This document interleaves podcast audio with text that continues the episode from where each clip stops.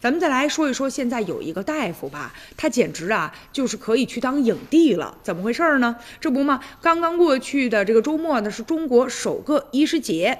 而现如今呢，广州中山医院的有一个医生，他呢叫做杜启峰，就自编自导过一些小品，也引起了大家的关注。而且他读研期间呢，就参与了好多呢影视剧的创作。很多同事就开玩笑说他呢是被医学耽误的一个影帝。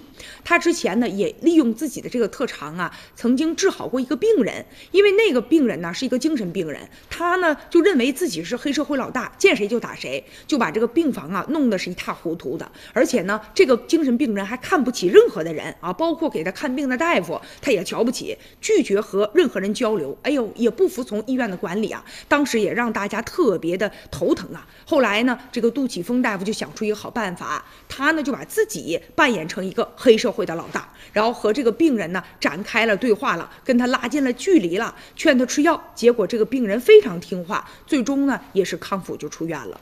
他说呀，就作为我们专业的医生吧，要让病人相信你，要和这个病人呢产生呢共情，这是一个基础。所以呢，他呢喜欢演戏，哎，这反倒成为自己的一个明显的优势了。